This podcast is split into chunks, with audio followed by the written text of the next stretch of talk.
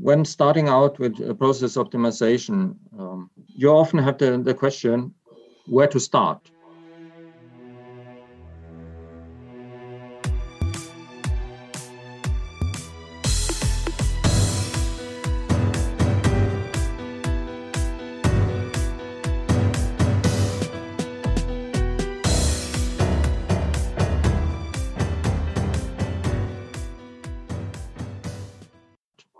And instead of trying to kick off at every at every point in the organization where we have or see the uh, need for improvement you can use what's known as the process map for on management level to decide on which areas of, uh, of your business system to focus on first.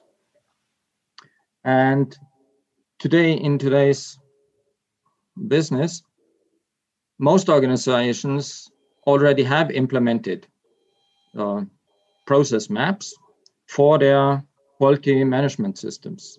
But a lot of companies do not use this really to drive the business and to drive business improvement but mainly as a documentation that they that they know their processes and that they can comply with with the ISO standards.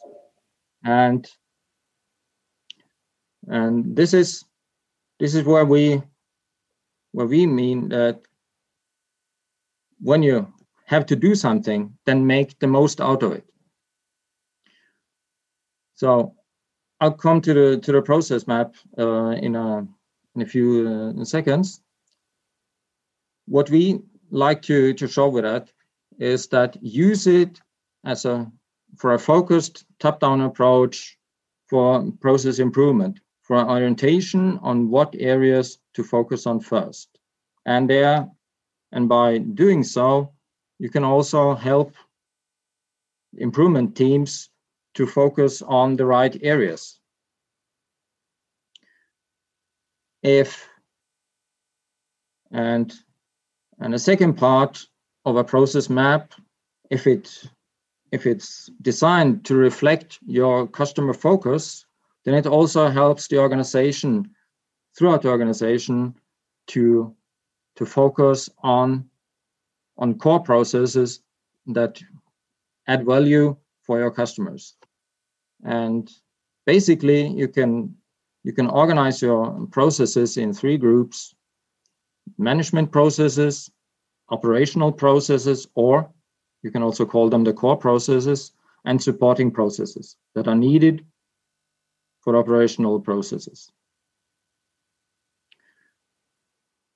Here's one high level example of a process map trying to, to display what I've just outlined. To the left, you start with, with an input from customer interested parties, their needs and expectations, and just try to, to capture that through your operational processes and finally meet customer needs, customers' needs, and and drive their satisfaction. The, on top of this, you have the management processes that are trying to keep the organization on the on track on goal and in uh, what we call here the management responsibility.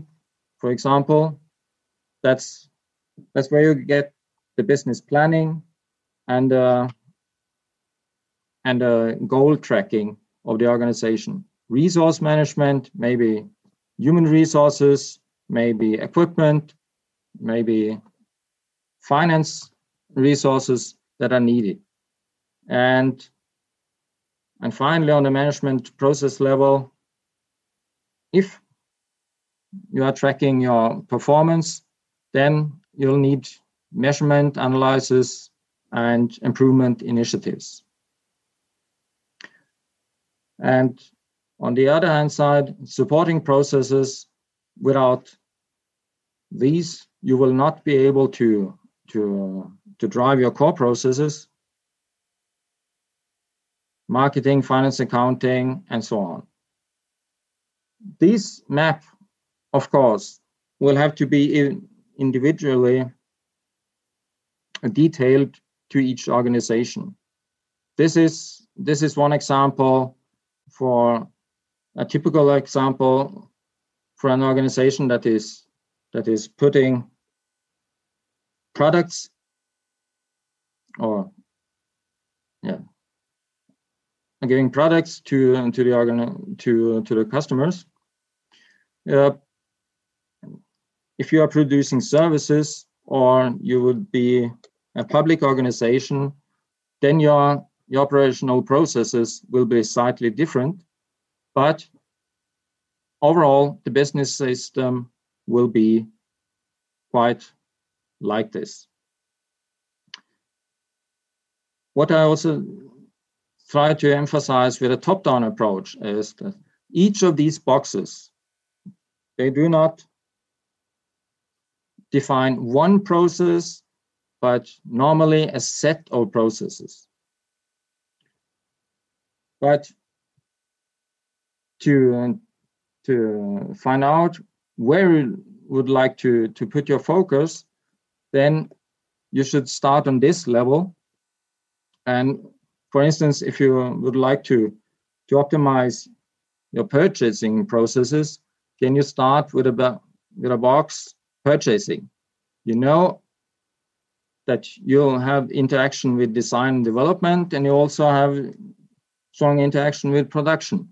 But you focus first on purchasing and then dives into the set of processes that lies behind that. And, and this is what we have found being a key for successful implementation of, of process improvements, not try to, to optimize say all the areas simultaneously, but focus on one area get results, and then move to the next area.